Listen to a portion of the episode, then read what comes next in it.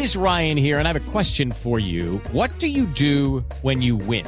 Like, are you a fist pumper? A woohooer, a hand clapper, a high fiver. I kind of like the high five, but if you want to hone in on those winning moves, check out Chumba Casino. At ChumbaCasino.com, choose from hundreds of social casino style games for your chance to redeem serious cash prizes. There are new game releases weekly, plus free daily bonuses. So don't wait. Start having the most fun ever at ChumbaCasino.com. No purchase necessary. BGW. Void were prohibited by law. See terms and conditions. 18 plus. Siete de la mañana con un minuto. Muy buenos días, 88.9 Noticias, información que sirve y por iHeartRadio Panorama Informativo transmitiendo en vivo hoy miércoles, vital semana 4 de agosto del 2021 y vámonos con la información, Miguel Otoño. Con mucho gusto, Iñaki, vamos rápidamente porque como cada 15 minutos la información más importante sobre COVID-19 en panorama informativo. La cifra de muertes a nivel mundial por COVID-19 ya llegó a 4.249.118, mientras que el número global de casos ya es de 199.742.769, de acuerdo con datos de la Universidad Johns Hopkins. En tanto, el Banco Mundial destinó un monto récord de más de 29 mil millones de dólares para paliar los efectos de la pandemia por COVID-19 en Latinoamérica. Se trata de la mayor respuesta a una crisis de este tipo en la historia de esta organización. Ya son las 7 de la mañana con 6 minutos. México volvió a registrar un importante incremento en los contagios de COVID-19. Mónica Barrera. Al notificarse en las últimas 24 horas 18.911 nuevos casos y 657 muertes por COVID, la Secretaría de Salud informó que ya son 2.880.409 casos de COVID en el país y 241.933 defunciones. A través del boletín técnico se dio a conocer que la curva epidémica se incrementó a 19% con la ocurrencia de 123.109 casos activos, los cuales la mayoría se concentran en Ciudad de México con 30 32.948 nuevos contagios. Actualmente en el país, 25.912.407 adultos tienen esquema completo de vacunación y 22.183.051 cuentan con medio esquema. En 88.9 Noticias, Mónica Barrera.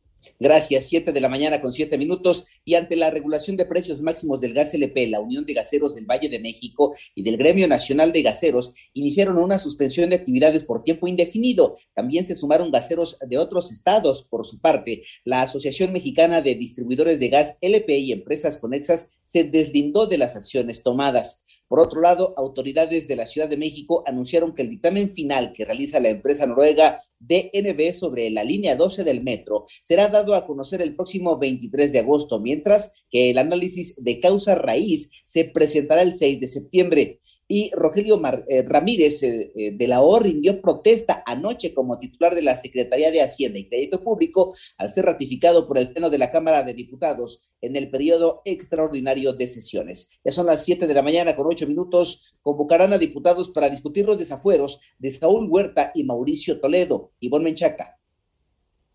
La primera comisión de la permanente avaló en lo general con 13 votos a favor y dos en contra convocar a las cámaras del Congreso de la Unión a un segundo periodo extraordinario para votar los desafueros de los diputados Benjamín Saúl Huerta, acusado de violación sexual, y Mauricio Toledo, señalado por enriquecimiento ilícito, así como el fiscal de Morelos, Uriel Carmona. Creo que es muy importante mandar muy claro el mensaje a la sociedad. Creo que es muy importante no manipulaciones, no mentiras, no desinformación y que se sepa que vamos todos juntos, porque somos todos los que queremos y los que estamos apostando a que se puedan hacer los procedimientos pertinentes para que haya justicia. Expuso la senadora Mónica Fernández, 889 Noticias, Ivonne Menchaca Sarmiento.